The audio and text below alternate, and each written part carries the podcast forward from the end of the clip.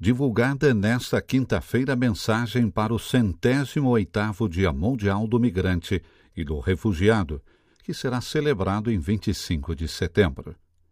Nem invasores, nem destruidores, nem usurpadores, mas trabalhadores dispostos, instrumentos para conhecer melhor o mundo e a beleza da sua diversidade, portadores de dinâmicas revitalizantes e animadores de celebrações vibrantes, no caso dos católicos.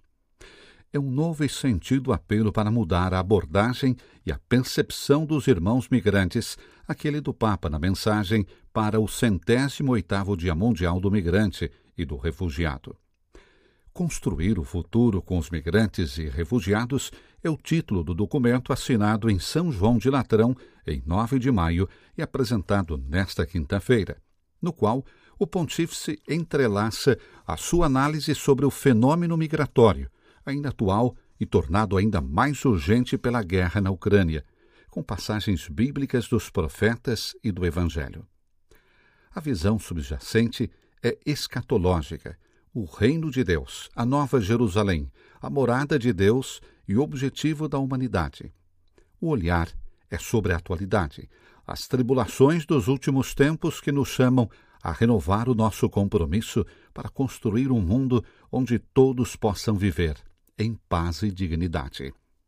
Para que essa maravilhosa harmonia reine, escreve o Papa, devemos aceitar a salvação de Cristo, o seu evangelho de amor, para que as desigualdades e as discriminações do mundo atual possam ser eliminadas.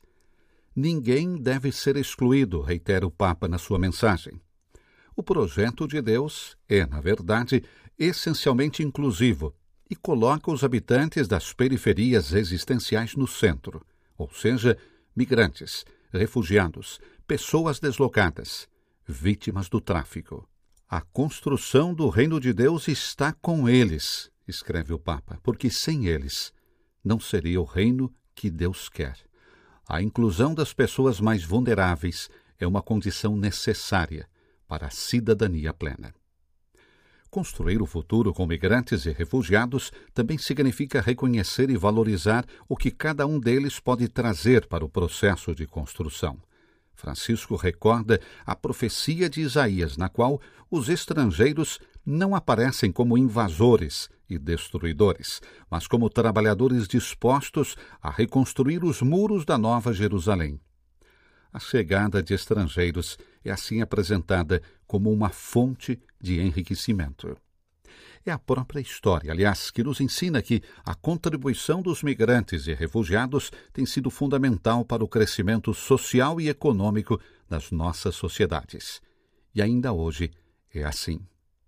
O seu trabalho, diz ainda Francisco, a sua capacidade de sacrifício, a sua juventude e o seu entusiasmo enriquecem as comunidades que os acolhem. Mas essa contribuição poderia ser muito maior se valorizada e apoiada através de programas específicos.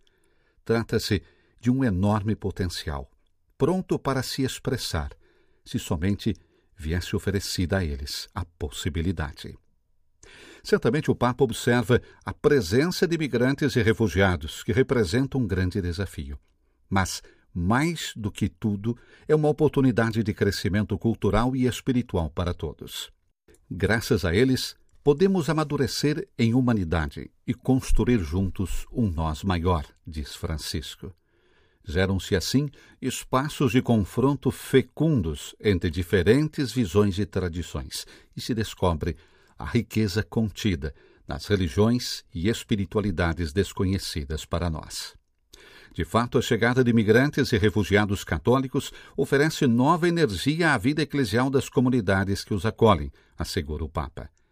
A partilha de diferentes expressões de fé e devoções representa uma oportunidade privilegiada para viver mais plenamente a catolicidade do povo de Deus.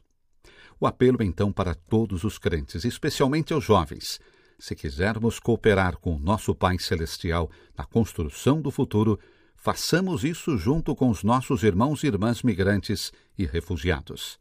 Vamos construí-lo hoje, porque o futuro começa hoje e começa com cada um de nós.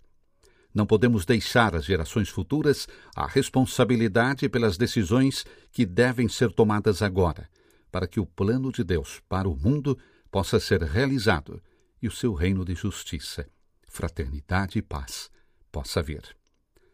Na conclusão da mensagem do Papa, uma oração especialmente composta, na qual Francisco pede a Deus que, onde houver exclusão, floresça a fraternidade e que todos possamos nos tornar construtores do seu reino, juntamente com todos os habitantes das periferias.